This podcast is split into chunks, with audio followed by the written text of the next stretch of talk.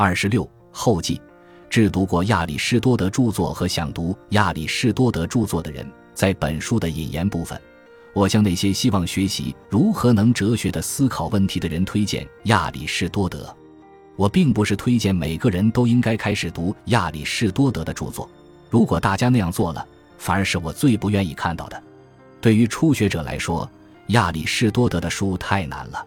即使是最好的一本。很多意思都是模糊不清的，译者会使用很多不熟悉的词语，这些词语都是我们在日常生活中用不到的。尽管亚里士多德自己用的一些希腊词语也会被后来的希腊人使用，但是他所使用的那些词都有特殊的意义。然而，本书的一些读者也许希望能读到亚里士多德作品中给我灵感的，而且能展现他思想精华的部分。本书的一些读者可能以前读过亚里士多德的作品，即使不是全部读过，至少读过他的某些主要著作。他们也许还希望查验一下我对亚里士多德思想主要原则的阐述是如何和我一直依赖的文本相对的。对于这两组读者，我必须承认，我已经尽可能简化了一切。我用普通的词语代替了那些术语。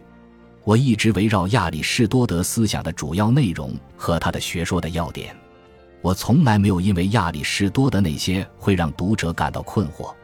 而不是得到启蒙的限定条件、复杂性和微妙性而偏离这条主线。